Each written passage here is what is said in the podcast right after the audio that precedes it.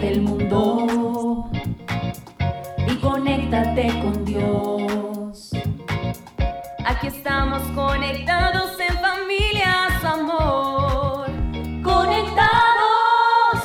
Siendo luz para todos los hombres.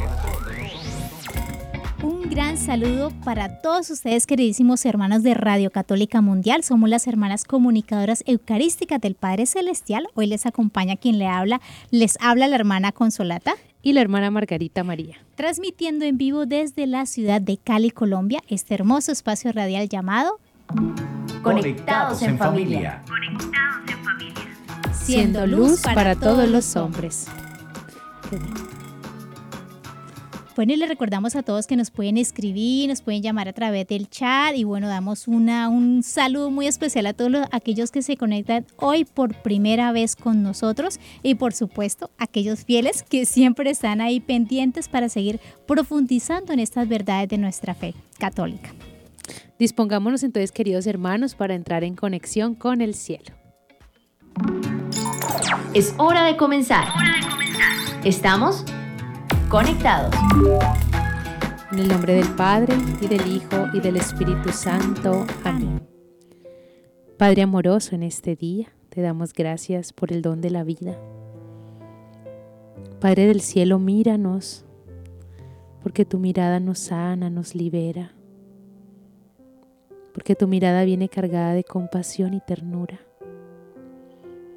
Y al sentirnos mirados por ti, ámanos, para que experimentando tu amor, se derrumben en nosotros todos aquellos dolores causados por el desamor. Sonríenos, papá, porque verte feliz es un motivo de alegría para nosotros y que nuestro rostro pueda manifestar que estás contento de nosotros. Sánanos, papá, de tantos dolores acompañan nuestra vida, físicos, morales, espirituales y guíanos para que podamos caminar de acuerdo a tu voluntad. Utilízanos para ser un canal de luz, de fuerza, de amor, de comunicación de tu gracia para nuestros hermanos. Y si llevados por la concupiscencia hacemos el mal, corrígenos para que volvamos a ti. Hoy te pedimos esta gracia por intercesión de Santa María, tu hija predilecta, y de San José, el hombre que elegiste para que en esta tierra fuera el reflejo de tu paternidad. María, hija predilecta del Padre, ruega por nosotros. Amén. Tu batería está cargando. No te desconectes. Bueno, no nos vamos a desconectar. Hermana Margarita, durante toda la semana hemos estado hablando de los sacramentos, ¿no? De los sacramentos de servicio, que son el orden sacerdotal y el matrimonio, sacramentos preciosísimos, preciosísimos del servicio. Y pues hemos contemplado que son dones para la humanidad entera y que son muy perseguidos por el mal, por el enemigo, por Satanás, que no los quiere en absoluto, porque pues él genera muchas controversias en alrededor de estos dos sacramentos tan santos, ¿no? Que son un regalo los sacramentos para nosotros. Y claro que el demonio, el mal, quiere que la humanidad no se acerque a Dios a través del matrimonio ni de sacerdotes santos. Esto le molesta y por eso su idea de, de infundir tanto odio, de tal manera que cada vez estemos más alejados del amor de Dios. Uno a veces se encuentra con noticias, hermana Consolata, de que tal sacerdote hizo tal cosa, de que tal monjita hizo tal cosa, que tal matrimonio hizo, pasó tal cosa, pero muchas veces no conocemos la verdad de tantos sacerdotes que se están entregando con santidad en tantos lugares donde no ha llegado la evangelización y que ellos llegan ahí a prestar su servicio con todo el amor, con toda la entrega. Y de esto no es noticia. Ajá. Esto no es noticia. Ajá. Entonces vemos, querida hermana Consolata y queridos oyentes, que son atacados estos sacramentos y también el matrimonio. ¿Cuántos matrimonios fieles? Y solo en las farándulas de los noticieros que aparecen, tal y tal se separaron, tal y tal le fue infiel, el famoso con tal cosa, esto y lo otro.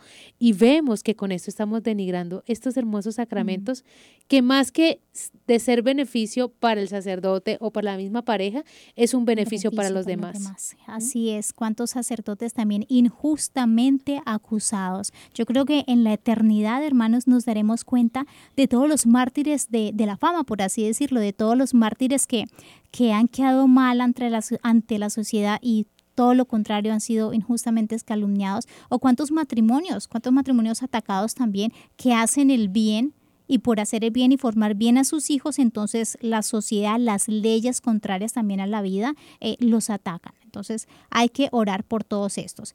Hoy, hermanos, vamos a ahondar en un sacramento de servicio. Vamos a hablar de un paréntesis, por así decirlo, entre estos dos sacramentos, pero que pertenece más al sacramento del celibato por el reino de los cielos. Se trata, hermanos, de la vida consagrada, la vida esponsal con Cristo. Y es una opción de vida que queda en medio de estos dos sacramentos, pero es un acto totalmente también de entrega, de virtud y de pureza. Vamos a hablar hoy de lo que somos nosotras, las religiosas, los consagrados, monjitas, bueno, eso. Por eso el tema de hoy, queridos hermanos, es vírgenes consagradas, una donación de amor. ¿Le parece, hermana Consolata, que iniciemos este bello tema con la frase de nuestra espiritualidad? Claro que sí. Conéctate con este pensamiento. La vida consagrada anticipa la relación esponsal del cielo. En el matrimonio la relación es temporal, un ensayo, una misión, mientras que las almas consagradas son especialistas de las nupcias anticipadas, de la exclusividad del amor eterno. Qué frase tan preciosa.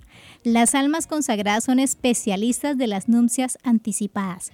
La vida consagrada, hermanos, le recuerda al mundo que esta vida no es el fin último, que el compartir o todo lo que hacemos en esta tierra no es el fin último, que el fin último es la responsabilidad precisamente con Cristo, con Dios, que el fin último es cuando estaremos allá todos unidos en un mismo amor con el Señor. Y que precioso recordar y, y que es un don definitivamente para la humanidad porque de lo contrario, a los hombres se les olvidaría o se nos olvidaría que existe una vida futura, un reino de los cielos. Y pues si todos viéramos tan sumergidos en, los negocios del mundo, ¿cierto? En las cosas del mundo, pues realmente sería muy difícil la vida consagrada, la vida espiritual, la vida cristiana. Tendría que, eh, sería más forzoso para la persona que está por fuera en sus negocios vivir una vida de castidad, ¿cierto? Si no tuviéramos ese reflejo de la vida consagrada precisamente. Y es que como dice el Evangelio claramente, en el cielo no se casarán, ¿no? Exacto. Por eso nosotros somos ese anticipo del cielo. Si hemos sido llamados desde la tierra a vivir esta realidad que todos nosotros vamos a llegar a vivir y que todos nosotros debemos añorar también, ¿sí? Dice el libro del Apocalipsis que el Señor está a la puerta y llama y que entrará y cenará con nosotros. Esas son las las bodas eternas donde el Señor mismo nos servirá. Es algo tan precioso, hermana Margarita, contemplar que toda alma de cierta de una u otra forma es esposa de Cristo. Toda alma, hermanos, así usted sea casado, así usted sea casada, de todas maneras le pertenece a Cristo por la gracia del bautismo, porque es eh, eh, católica. Entonces ya eso nos habla de que la vida consagrada es un don para todos y que de cierta manera todos lo debemos eh, de vivir. Por eso, perdóneme que le interrumpa, por eso en el sacramento del bautismo todos recibimos una orden y es ser santos. No dice, bueno, sean santos las monjitas, los sacerdotes, los obispos, el papa, sino que en el bautismo todos recibimos un mismo llamado a la vida cristiana. Todos por el bautismo nos hacemos sacerdotes, profetas y reyes. Todos por el bautismo nos hacemos coherederos con Cristo. Todos por el bautismo nos hacemos hijos del Padre y todos por el bautismo estamos llamados a esta realidad. Y hay otros que dentro de ese bautismo general a la santidad que todos recibimos, recibimos un llamado para empezar a vivir aquí en la tierra lo que viviremos en el cielo. Es un regalo del Señor y no quiere decir, ay, ustedes tienen ventaja y nosotros no. No se trata de eso. Exacto. Precisamente eso, eso quería comentar, hermana Margarita, que el enemigo ataca muchísimo, eh, dándonos inconformidad con la misión, ¿no? Es curiosísimo, la religiosa siempre tiene la tentación, no, que la vida matrimonial es mucho mejor, ¿no? Que estar con el esposo, que tener los hijos. Y la casada, aunque ustedes no lo crean, pero eh, lo escuchamos muchísimo nosotras, la casada siempre tiene la tentación, ay, tan bonita su vida de consagrada, yo me hubiera hecho monjita, yo me hubiera hecho religiosa. Y no, hermanos. Las dos misiones, la del matrimonio y la de la vida consagrada, caminan al mismo fin, tienen el mismo fin. Es una cosa preciosísima y es el fin de la responsabilidad, a la pertenencia plena de un solo Señor, a la prolongación de la vida física y espiritual. Y el mismo fin de una vivencia de un amor puro y un amor verdadero. Porque así como la religiosa prefigura ya la vida futura que hablamos hace un momento, ¿cierto? La vida del reino de los cielos. El matrimonio, hermanos, ojo, por eso es tan sagrado y por eso para el catecismo la Iglesia Católica entra dentro de los tres únicos eh, pecados que por tener una materia delicada son pecado grave, como lo es el adulterio. El matrimonio es el reflejo del amor de Dios con la humanidad, que se hace uno y de ahí surgen hijos, ¿verdad? Entonces es algo muy sagrado. Por lo tanto, ni uno ni el otro se tienen que envidiar porque son misiones que Dios ha dado claramente eh, a ciertas almas dependiendo de, de, la misión que el Señor y de la voluntad que Dios quiera sobre cada persona. Y en eso, hermana Consolata, recordaba una cita bíblica del apóstol San Pablo, donde dice eh, a los Efesios, Maridos, amad a vuestras mujeres como Cristo amó a la iglesia. Mm, precioso. Y si vemos cómo Cristo amó a la iglesia hasta la muerte y muerte de cruz y la lanza del costado, donde nace la iglesia. Entonces vemos que, que es una misión muy importante, o sea, las dos son unas misiones importantes. Imagínate, todos fuéramos destinados para, para procrear, para tener hijos, nos olvidamos que hay un cielo. Y si todos fuéramos solo consagrados, entonces ¿dónde queda el misterio? La, exactamente, la procreación. Entonces, porque veíamos en, programas anteriores de que hombre y mujer los creó y también ese fin de la, de la creación. Y vemos, mira, hermana Consolata, en el Catecismo de la Iglesia Católica, libro que nos encanta y que nos ha acompañado durante esta temporada, en el numeral 1620 dice, estas dos realidades, el sacramento del matrimonio y la virginidad por el reino de Dios, vienen del Señor mismo. Es Él quien les da sentido y les concede la gracia indispensable para vivirlos conforme a su voluntad. La estima de la virginidad por el reino y el sentido cristiano del matrimonio son inseparables y se apoyan mutuamente. Oh. Qué hermoso. Qué precioso. Ahí a mí personalmente, siguiendo, continuando con el catecismo de la Iglesia Católica, en ese mismo numeral, más adelante hay una frase de San Juan Crisóstomo, mm, nuestro padre de la iglesia, y una frase preciosísima, dice, para todos aquellos que se han dejado tentar por la voz del enemigo y que dicen, ay, yo hubiera hecho tal cosa, o no me hubiera casado, o no me hubiera hecho religioso sacerdote, bueno, en fin, dice San Juan Crisóstomo, denigrar el matrimonio es reducir a la vez la gloria de la virginidad, elogiarlo es realzar a la vez la admiración que corresponde a la virginidad.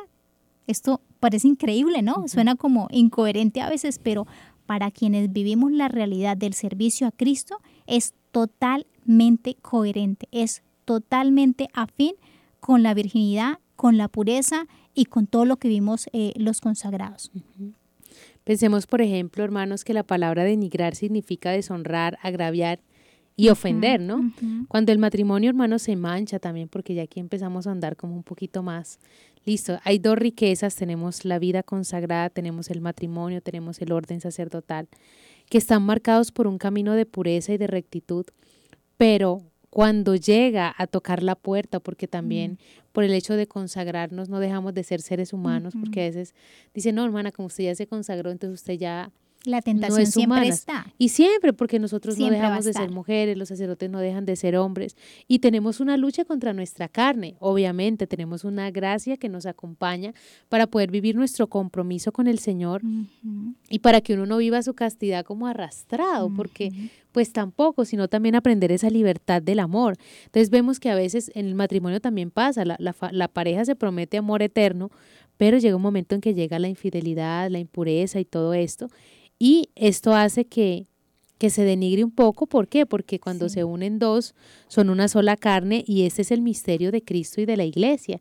Por eso es tan sagrado para la iglesia el vínculo matrimonial y por eso a la iglesia le duele mucho la infidelidad matrimonial y por eso la iglesia ahorita tiene un poco más de apertura en estos procesos de nulidad, porque hay tanta infidelidad que en el fondo causa un dolor a la iglesia porque es que el matrimonio es el reflejo de la unión de Cristo con la iglesia. Y si el matrimonio nos está marcando tanta infidelidad, eso no es lo que queremos para Cristo y su iglesia. Exactamente. Y, hermana eh, Margarita, las consecuencias de la infidelidad dentro de los matrimonios no se queda solamente en la pareja de casados. Aquí tenemos que ver también que la pareja como tal, el matrimonio, o sea, hacen que pierda credibilidad ante los demás. Hace que pierda credibilidad ante los hijos y engendran unos hijos con las mismas heridas que ellos han tenido, sobre todo la herida de la impureza. Y eso, de cierta manera, afecta también toda vocación más adelante de la persona. ¿Por qué? Porque los hijos ya no van a ver sus cuerpos como un templo de la Santísima Trinidad, sino van a ver unos cuerpos que pueden ser poseídos por cualquier otra persona o por varias personas, o van a empezar también una vida de impureza y de infidelidad. Es, yo digo que la vida consagrada empieza por un hogar santo, por una familia santa. O sea, la vida consagrada nace a la perfección según los valores que haya tenido la persona en la familia. Por eso es que son dos vocaciones sumamente importantes y que se ayudan, se complementan, porque es más difícil, y eso la iglesia lo ha experimentado a lo largo de la historia, es más difícil para un consagrado, bueno, la gracia de Dios suple todo, ¿no? O sea, aquí estamos hablando humanamente porque Dios suple absolutamente todo y su gracia, pero es más difícil para una persona que ha crecido en un hogar, digámoslo así, cargado de impureza, de infidelidad, de no matrimonio, ¿cierto? De, agravios, incluso contra el mismo matrimonio cuando lo hay, se le, se le dificulta más a esta persona ver la, realidad de la virginidad, sentir el gusto de la, de la pureza, por ejemplo, eh, tener la concepción de una vida casta, se le va a dificultar más. Mientras que una persona que ha crecido, ¿cuántos santos hijos de familias santas? una familia, una persona que ha crecido en una familia santa, se le va a facilitar más la vida en cualquiera de las vocaciones que el Señor lo llame. Pero específicamente aquí que estamos hablando de la vida consagrada, se le va a facilitar la vida eh, consagrada si el Señor lo llega a llamar a este tipo de vida. Es una cosa impresionante y debemos de tener mucho cuidado, esposos, matrimonios, en vivir también la castidad. A mí me gustaría hacer un, un paréntesis aquí, es que a veces eh, confundimos o no entendemos bien el término virginidad y castidad. La virginidad es algo más físico, ¿cierto? Es algo biológico, es el hecho de no haber tenido relaciones sexuales, ¿verdad? Antes del matrimonio o pues si se va a hacer eh, vida consagrada, ¿cierto? Abstenerse de por vida. Mientras que castidad es el uso moderado de la sexualidad perfectamente cabe la sexualidad dentro de la castidad y esto es aplicable para todos. O sea, el consagrado, el, el casado, el soltero, todo el mundo debe vivir la castidad. Pero el consagrado está llamado a vivir una virginidad, que es también un aspecto físico de la persona. Entonces, es bueno como tener esos conceptos claros para que comprendamos mejor el misterio del matrimonio y vayamos empezando a comprender el misterio de la vida consagrada. Y ahí podríamos decir en este, en este aporte que usted nos da, que gracias por hacerlo, porque quizás muchos de nuestros oyentes tienen esta inquietud, que la castidad también es un regalo en el matrimonio, ¿no? Que es el regalo que yo le doy a mi esposa y es una manifestación del amor. Y que la castidad nace de un sentido, porque quiero ser a la, fiel a la persona que le dije sí para siempre. Y en nuestro caso, en el caso del sacerdote, de la virginidad, es también por algo mayor, ¿sí? O sea, en el matrimonio es casto porque quiere preservarse solo para la persona que le dijo sí. En nuestro caso, porque hay un llamado mayor, hay unos que se hacen eunucos por el reino de los cielos y porque consagramos nuestra vida para favorecerlo a usted. Imagínese, donde la hermana Consolata y yo fuéramos casadas, ahora tendríamos que estar pensando en el amor de los muchachos porque llegan de estudiar, ¿sí? Y no podríamos estar con ustedes en este tipo de espacios de formación. Entonces vemos que, y nosotros no estamos aquí como que, no, nos tocó. Nos tocó no casarnos, nos tocó no aguantarnos un marido. No, no estamos aquí por eso, porque creo que todas en algún momento soñamos qué bonito tener un hogar, qué bonito tener esto. Incluso es una de las cosas, o sea, si uno llega a la vida consagrada y nunca pensó en el matrimonio, uno le dicen, venga, ¿usted está huyendo del matrimonio o qué? ¿Por qué? Porque también esto es una vida de esponsalidad y es una vida de maternidad. Si yo no vivo mi vida consagrada con ese sentido esponsal de que yo soy esposa y que tengo mis responsabilidades, responsabilidades como esposa y que soy madre y que tengo unos hijos que alimentar, no físicamente, los hijos nuestros aquí están detrás de estas pantallas y de estos micrófonos.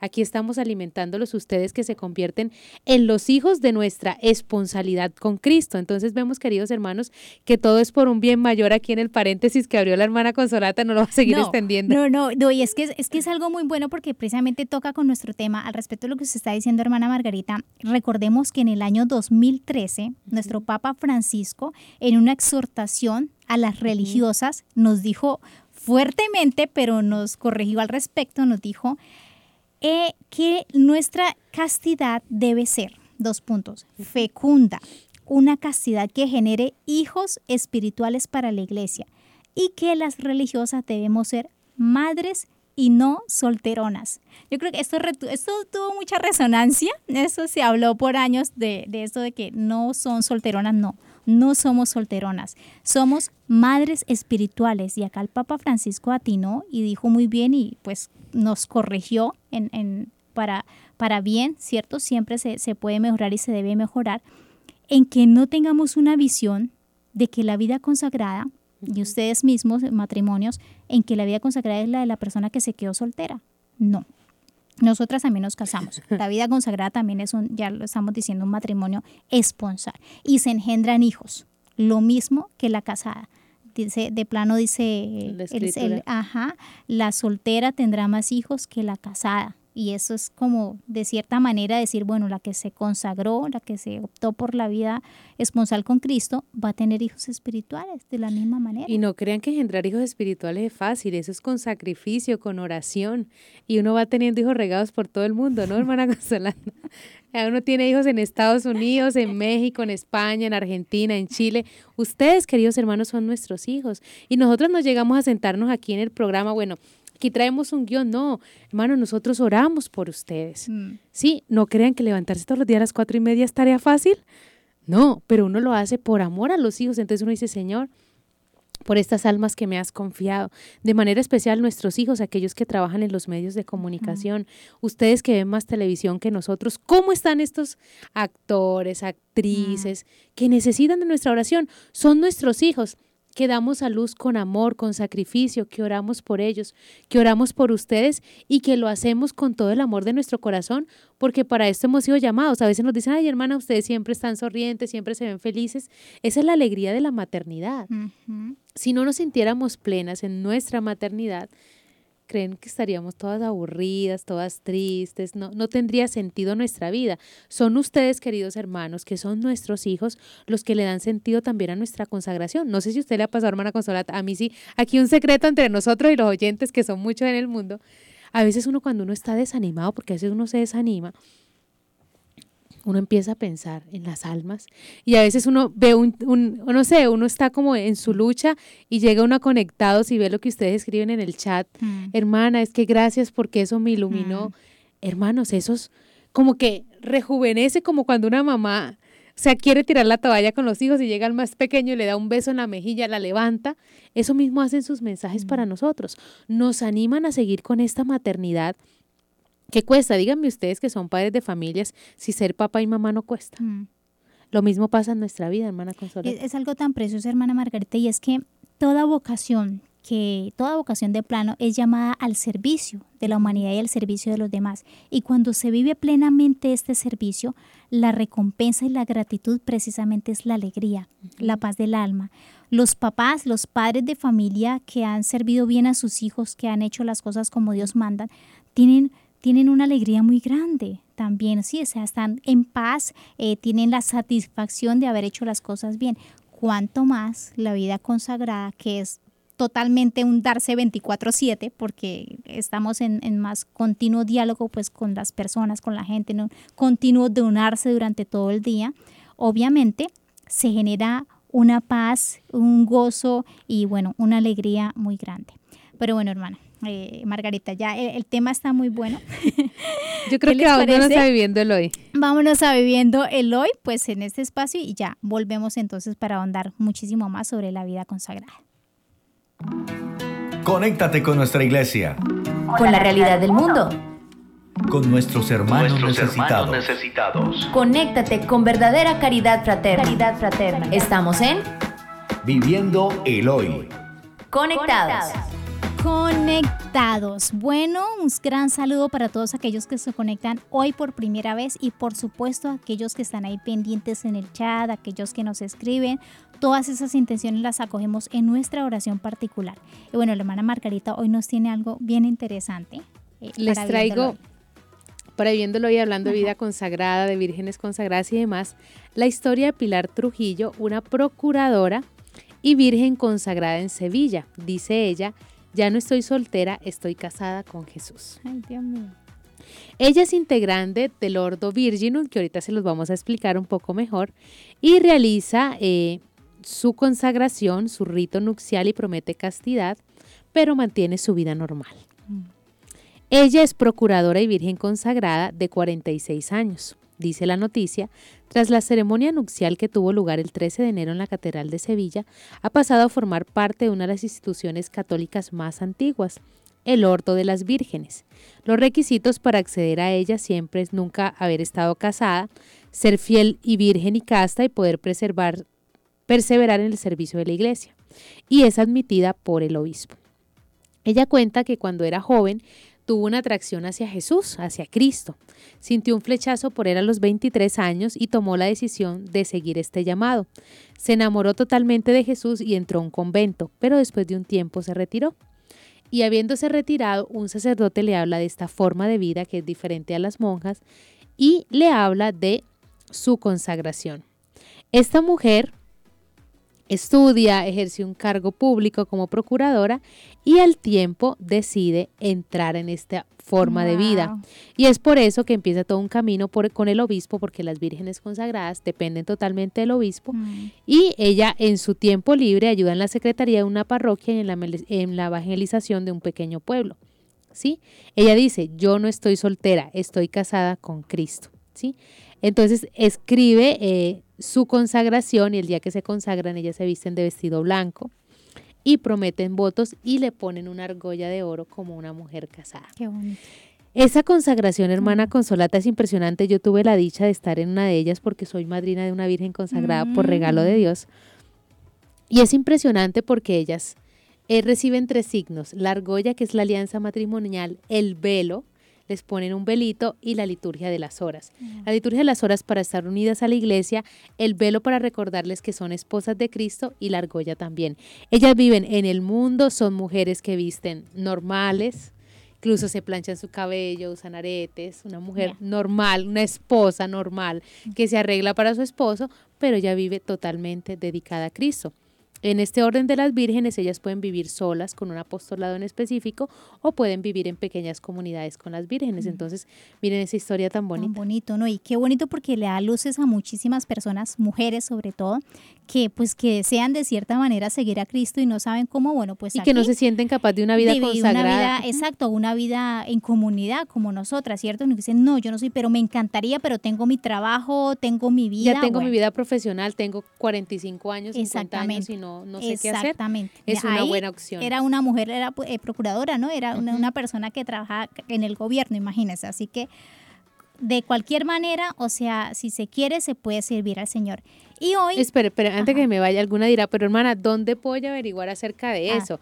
Entonces, en las eh, pueden averiguar en las diócesis o arquidiócesis, en la jurisdicción de vida consagrada, y allí les darán la información sobre el Ordo de las Vírgenes. Y si, y si no encuentran ese lugar, vaya donde su sacerdote, coméntele que su sacerdote, su párroco, ahí le, le indicará también a dónde se puede, si, si no conoce muy bien, pues, eh, de la arquidiócesis. Hoy tenemos un saludo muy especial, queridísima familia y es precisamente para una Virgen consagrada. Un saludo muy, muy, muy especial y muy grande a nuestra querida Madre Superiora y fundadora de las Comunicadoras Eucarísticas del Padre Celestial, que está en su cumpleaños. Queremos enviarle un abrazo inmenso. Ella está en otra casa, nosotras estamos en otra casa. Por eso queremos aprovechar para enviarle un saludo, mil bendiciones y bueno, ya nos haremos presentes, Madre, pero un gran abrazo de parte de todas nosotras aquí, el equipo de radio, en su cumpleaños. Y gracias porque gracias al sí que nuestra madre, al llamado que ella ha recibido, nosotras también hemos sido llamadas y estamos dando respuesta, porque como saben ustedes, hermanos, hemos recibido un carisma particular. Nuestro carisma particular es evangelizar en y a través de los medios de comunicación. Y saben ustedes, otro secreto para nosotros y los oyentes es que Papá Dios nos ha confiado un sueño. Mm. Padre Celestial puso en el corazón de nuestra Madre Gabriela y nuestro Padre Antonio el sueño de llevar al lenguaje cinematográfico la historia de Dios Padre que llegue a niños y jóvenes de todo el mundo. Ese es nuestro sueño, llegar a ser una película donde contemos la historia de Dios Padre, donde mostremos quién es el Padre, porque nos muestran un Padre tirano y todo esto. Papá Dios quiere que nosotros lo demos a conocer y para eso lo ha puesto en el corazón de nuestra Madre Gabriela por eso hoy damos gracias a Dios por su vida, por su vocación, por su llamado y estamos construyendo este sueño.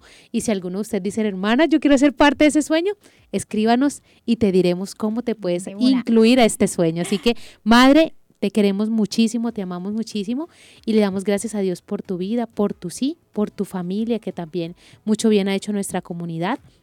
Y bueno, queridos hermanos, sobra decirles, eleven hoy una oración de acción de gracias a Dios por la vida de nuestra Madre Gabriela. Así es. Bueno, entonces esto ha sido todo por hoy en Viviendo el Hoy. Seguimos conectados, seguimos conectados. Seguimos conectados con nuestro tema Vírgenes consagradas, una donación de amor.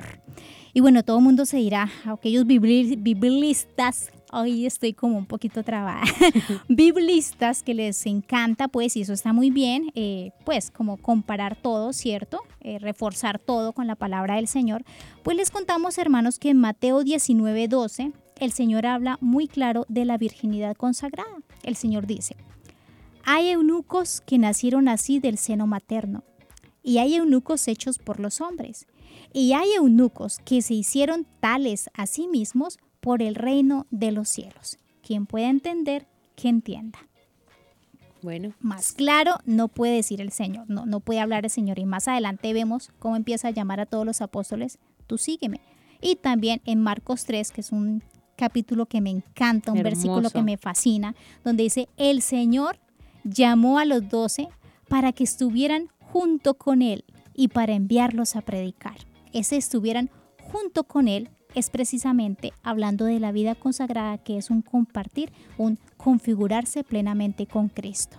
Bueno, hermana Consolata, hemos hablado en esta primera parte del programa de la vida consagrada del matrimonio. Hemos hecho un paralelo, hemos hablado de nuestra experiencia y todo esto, pero ahora hablemos un poquito pues para que nuestra familia Conectados pueda conocer un poquito en qué consiste la vida consagrada en la iglesia, porque nosotros nos dicen monjitas, pero nosotras no somos monjitas. No somos monjitas. Entonces, queremos como explicarles un poquito esto y a todas le dicen hermanitas, pero hay unas que sí, a qué se dedica cada una de ellas. Entonces, vamos a hacer como un resumen de la vida consagrada en la iglesia. Así que tomen eh, nota todos aquellos que digan, uy, quiero aprender un poco más de este tema. Claro que sí, porque cuando sus hijos resulten con vocación, ustedes van a tener que explicarle a sus hijos, bueno, hijo mío, ¿y qué quieres? Porque la iglesia es amplia y tiene muchas formas. Yo digo, tan hermoso que los padres eh, de familia se dedicaran de verdad y conocieran sobre estos temas, porque ¿cómo es que para el mundo sí se conocen qué profesiones, que yo quiero que mi hijo sea, no sé, futbolista? Ese no entra entre el currículum que le muestran los hijos a los papás. Exacto, entonces sería bueno que también conociéramos esto esta parte, conocieran ustedes esta parte para que pudieran asesorar a sus hijos.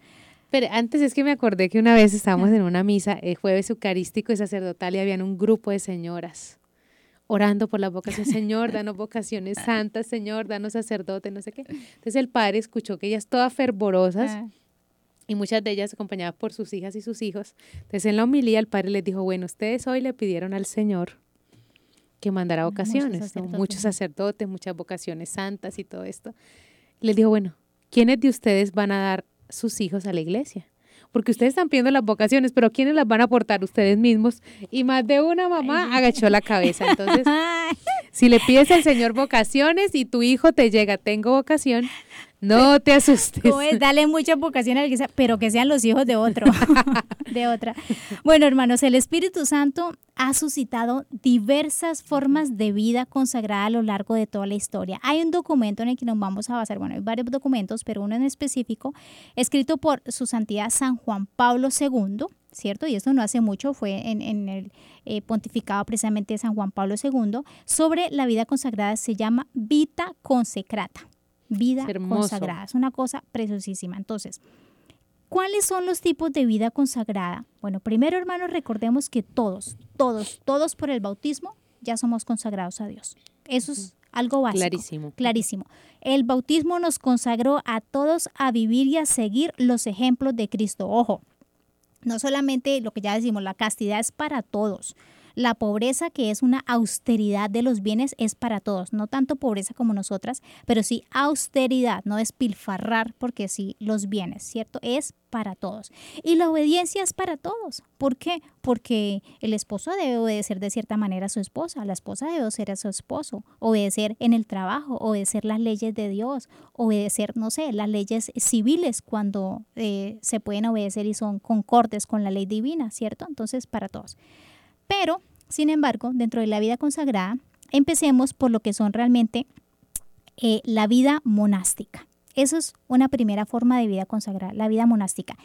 Esos hermanos son los que ustedes dicen la monjita o el monjecito. Ellos son los de vida consagrada, vida monástica. ¿Cuál es esa orden? Son los primeros que aparecieron en la iglesia.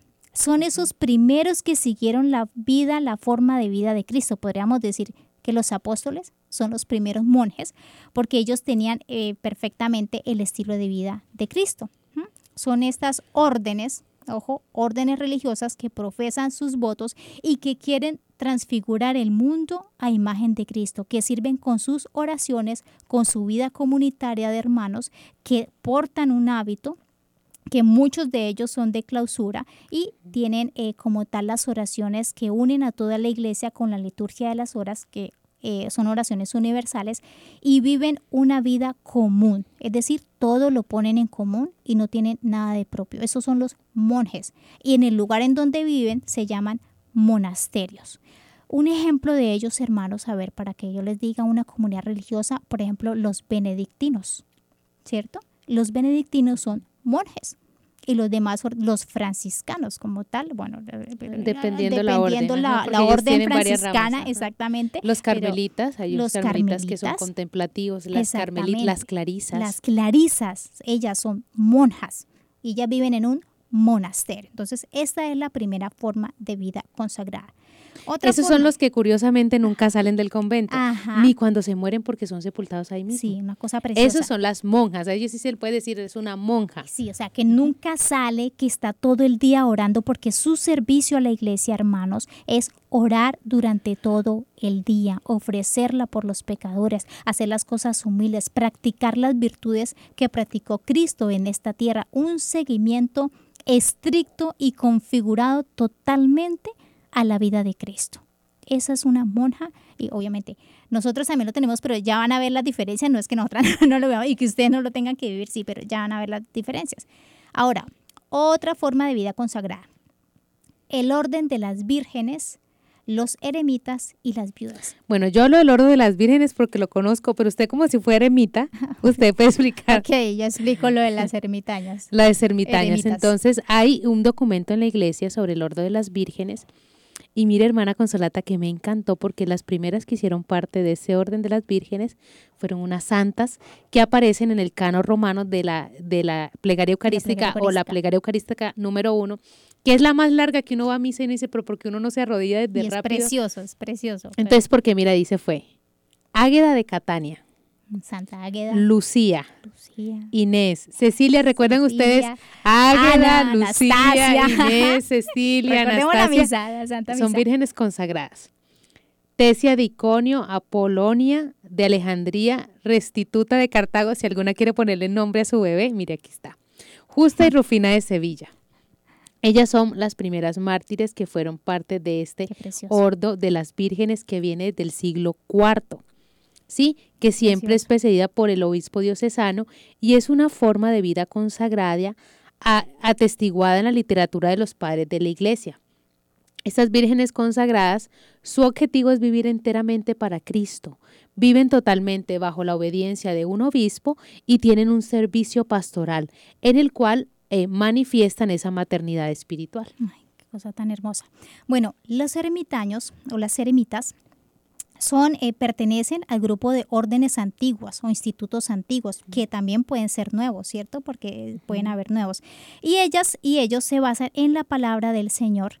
No solo de pan vive el hombre. cuál es su carisma particular, enseñarle al mundo, testimonian el mundo. Ellos no viven en comunidad, viven solos. Eremus significa desierto, viven en la soledad. Entonces, ¿cuál es su carisma? Decirle y mostrarle al mundo que este mundo es provisorio y pasajero y que no solo de pan vive el hombre. Por eso su énfasis está en el ayuno y en la penitencia. Un eremita prácticamente trae los pecados del mundo sobre sí y los llora. San Antonio Abad, por ejemplo, fue ermitaño y era una cosa preciosa. Él estuvo 20 años encerrado en una cueva. A mí me encanta. Y cuando a él le preguntaron, cuando él salió, él le preguntaron, ¿usted qué hizo todo el tiempo encerrado en esa cueva? Porque estaba solo, no tenía nada. El ermita eh, vive una pobreza absoluta, total, plena, muchísimo más que cualquier vida eh, religiosa en común, porque es su carisma, la penitencia, el ayuno y la caridad. Y entonces este eh, San Antonio contestó, le preguntaron, ¿qué hizo durante 20 años? Estuve llorando los pecados del mundo. Wow. Es una cosa preciosa. Entonces, esa es la función de los eremitas, por si alguno está interesado, o las eremitas. y están... Aquí en Colombia hay. Aquí en Colombia hay, bendito Nuestro padre inició... En Bucaramanga. En Bucaramanga está la comunidad de los ermitaños eucarísticos, por eso la hermana Consolata, nuestra madre también tuvo esta experiencia. Eremítica, hermano, Dios sabe a quién llama. Dios porque sabe a quién llama. por allá yo creo que no hubiese llegado porque yo hablo mucho. Entonces, allá se necesita silencio. Un ermitaño necesita silencio. Bueno, y ellas están bajo la custodia también de un obispo. Y las viudas, hermanos, esta de las viudas es algo muy precioso porque es una entrega también generosa e incluso la primera viuda que conocemos es Santa Ana. Ahí aparece en el Evangelio cuando fueron a la presentación de, del Señor, no solamente estaban... Eh, Ana, la hija de Fanuel. Exactamente, la, claramente la, la palabra del Señor nos dice, estuvo siete años casada y cuando enviudó se dedicó a servir al Señor y al templo durante el resto de su vida, ya tenía como 80 años. O sea, prácticamente toda la vida sirvió. Entonces, las viudas tienen en particular también como, como las vírgenes consagradas, están directamente con el obispo o con su párroco y sirven al templo con ayuno, con oraciones, con apoyos físicos, con apoyos morales. Es una vocación preciosa. Qué bonito porque mire que las viudas pueden darle un sentido a la vida y al a la dolor soledad, ajá. de la soledad. Entonces, si alguna viuda nos está escuchando, qué bonito que pueda decirle, Señor, me llamas a vivir esta realidad de de poderme consagrar a ti en esta forma de vida, sería muy bonito. Seguimos entonces con otro estilo de vida y es institutos totalmente dedicados a la contemplación. Esos son los que llamamos los famosos eh, los de vida contemplativa, que eso pues pueden estar dentro de otros eh, institutos, ¿cierto? Pero la vida contemplativa son aquellos que nunca salen. Ya dijimos que los primeros, los de vida monástica, prácticamente Que son, órdenes. Son órdenes y son ya de vida contemplativa, porque son órdenes y ellos eh, casi no, no salen. Algunos, no todos, algunos sí salen. Pero estos institutos de vida totalmente contemplativa son aquellas personas que se dedican a las cosas sobrenaturales. Por ejemplo, se dedican a orar continuamente por eh, las almas que allí llegan y a recordarle al mundo que la vida del espíritu es más importante que la vida de, eh, del cuerpo. Acá encontramos una, eh, en el Evangelio encontramos una imagen de esto en María de Magdala, cuando ella se sentó a contemplar el Señor y la otra Marta Marta era como de un instituto de vida activa. Marta era la activa. Y Marta empezó y estaba haciendo muchas cosas. Le dijo, Señor, dile a mi hermana que me ayude porque está ahí aparentemente sin hacer nada. Mira lo importante, a veces juzgamos mal, ¿no? Eso hasta hoy en día más de uno critica y juzga, pero ¿qué hace allá encerrada solo rezando a los de vida contemplativa? Y el Señor le, le, le respondió, Marta, Marta, te preocupas por muchas cosas. Ella ha escogido la mejor parte la mejor parte la tienen los institutos de vida contemplativa. Aquí en Colombia están haciendo un instituto muy bonito que son los carmelitas contemplativos. Ellos son monjes, son contemplativos. Ellos salen como dos o tres veces al año en comunidad. Vienen de, de, o sea, se desprende una orden de carmelitas pero ellos viven el misterio de la compasión. Entonces ellos los fines de semana reciben en sus casas personas a quienes acogen, escuchan, y es una forma bonita, o sea, como para entenderlo como un poquito mejor, los carmelitas contemplativos a mí me ayudan a entender este misterio. porque ellos no tienen rejas. En cambio, los monasterios sí, aunque ellos sean contemplativos. Qué impresionante. cuando uno va a visitar una Clarisa, yo tuve una amiga Clarisa eh, capuchina de claustro, totalmente claustro, preciosa. Y yo fui a visitarla y aunque yo era religiosa, porque yo fui, nos conocíamos de mi pueblo, éramos amigas y ella se fue para allá y yo me hice religiosa en otra comunidad, no pude pasar las rejas.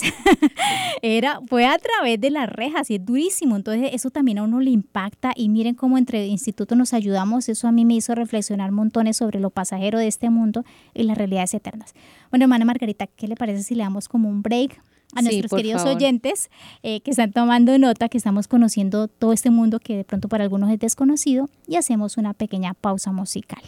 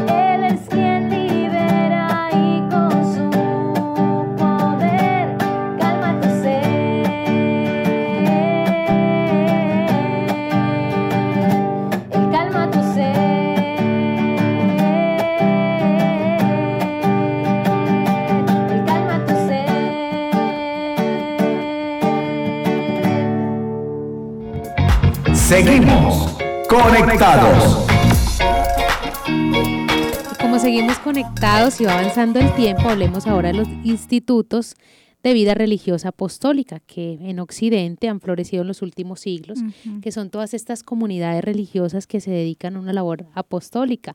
En esta tenemos canónicos regulares, órdenes mendicantes y demás congregaciones religiosas masculinas y femeninas, las monjitas que están en los colegios, en los hospitales, en muchas instancias de la iglesia prestando este servicio de apostolado. Bueno, otra vida, otra forma de vida consagrada que es muy actual y ha sido suscitada por el Espíritu Santo como la vida consagrada siempre es una, una respuesta a las necesidades del tiempo actual, ¿cierto? Y actualmente el Espíritu Santo ha generado muchos institutos seculares. ¿Qué significa instituto secular? Son aquellas personas que viven conforme el Evangelio, que siguen los consejos evangélicos, pero en medio del mundo no son eh, vírgenes consagradas como tal porque viven en conjunto como una comunidad, ¿cierto? Como un instituto secular y pues tratan de llevar a sus lugares, a sus lugares propios como de trabajo y a sus lugares en continua comunión con las personas dentro del mundo, tratan de llevar el evangelio, la buena nueva del evangelio de Cristo y tratan como de son esa sal y luz de la tierra, que el Señor dice, y viven su vida dentro del mundo, pero siguiendo a Cristo y dando ejemplo con sus vidas. Por eso decimos que es una necesidad actual que el Espíritu Santo suscita dentro de la iglesia y que qué bendición que haya este tipo de vida consagrada, institutos seculares.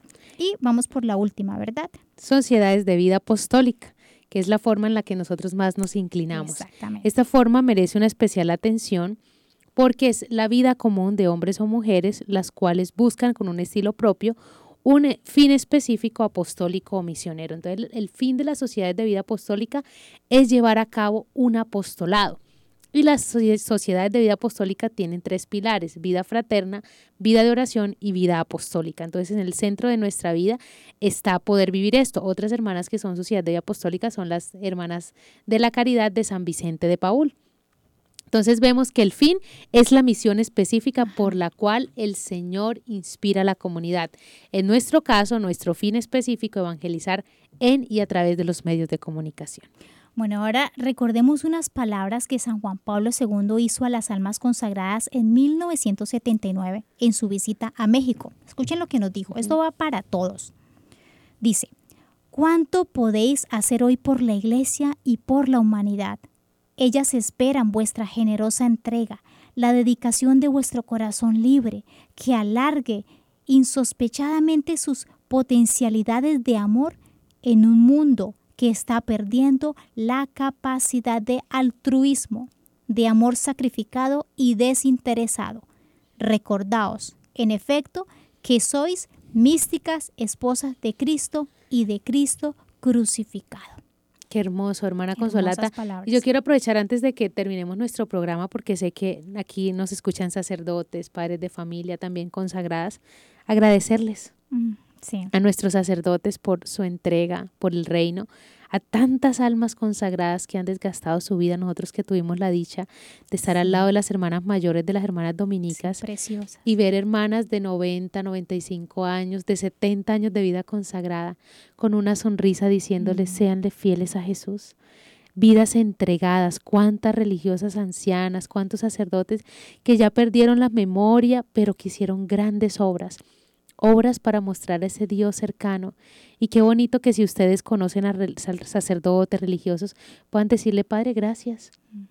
Gracias por entregar su vida también para que yo me beneficie, porque los beneficiarios de nuestra entrega son ustedes, queridos hermanos. Yo siempre he dicho, eh, si el Padre cobrara por confesar, ahí sí nadie se confesaría, pero no. ¿Cuántos sacerdotes tanto bien que nos han hecho? ¿Cuántas familias vueltas a la paz gracias a un sacerdote? ¿Cuánta alegría en la familia y bendición por un alma consagrada, una religiosa o un sacerdote? El, el, bien que se le hace a la humanidad con la vida consagrada, hermanos, yo creo que no lo vamos a alcanzar a calcular en esta tierra. Y también aprovechar este espacio de hoy, de este programa, para hacer un poco de promoción vocacional, no para nosotros, sino para la iglesia, porque la vida consagrada es un don para la iglesia y es un don que beneficia a la iglesia y es un don que beneficia a cada bautizado. Entonces, si alguno de los que nos está escuchando, sabemos que por aquí hay un chico que se llama Sebastián, que siempre nos escribe, que tiene inquietud vocacional, lo más normal es que se tenga miedo. ¿Usted tuvo miedo, hermana Consolata, cuando Muchísimo, yo no quería ser consagrada. Entonces... Claro, tenemos miedo, tenemos incertidumbre, pero se sufre pero se goza, ¿no? Se sufre pero se goza. Pero miren, queridos hermanos, que si están sintiendo este llamado, no tengan miedo de decirle sí al Señor, hagan un buen proceso de discernimiento. Busquen las ayudas necesarias para que puedan responder al Señor con generosidad. Y miedo vamos a tener todos los días. Y esto es lo bonito, o sea, Dios llama gente miedosa. Si miramos a un Pedro, a todos los apóstoles, gente miedosa, pero Dios es el que llama, capacita y da la gracia de vivir esto, como lo compartíamos en el Evangelio. El que puede con esto, que lo haga, y esto es gracia. ¿Te le parece, hermana Consolata? Oremos entonces por todos aquellos que han sido llamados a este ministerio. Claro que sí. En nombre del Padre, del Hijo y del Espíritu Santo. Amén. Amén. Señor, te damos gracias hoy por el regalo a la humanidad de la vida consagrada. Gracias por habernos llamado. Gracias por nuestros sacerdotes. Gracias por nuestros seminaristas. Gracias por nuestros obispos. Gracias por nuestros cardenales. Gracias infinita por nuestro Papa actual. Gracias por todas aquellas personas que nos han ayudado en la vida espiritual, que nos han levantado del pecado a través de las confesiones, a través de la escucha, a través de un santo y sabio consejo que nos han dado. Gracias Señor por este enorme don, precioso regalo de la vida consagrada para el mundo, para toda la humanidad. Gloria al Padre, al Hijo y al Espíritu Santo. Como era en el principio, ahora y siempre, por los siglos de los siglos. Amén. Estuvieron con ustedes las comunicadoras eucarísticas del Padre Celestial transmitiendo desde Cali, Colombia. Dios los bendiga y bueno, queridos hermanos, seguiremos ahondando en esta temporada tan, tan especial. Así que gracias a ustedes por estar con nosotros. Dios los bendiga. Hemos estado Conectados con Dios. Tu batería ha sido recargada. Hasta el próximo programa. Conectados.